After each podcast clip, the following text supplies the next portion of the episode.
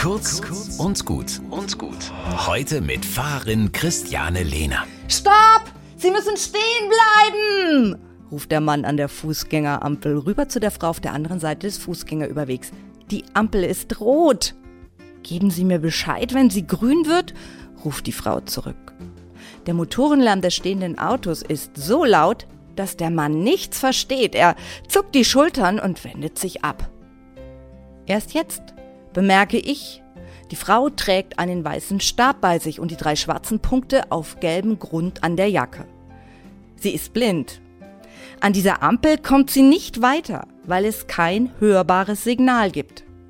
Ich habe nicht gesehen, dass sie nicht sehen kann. Ich bin auch blind.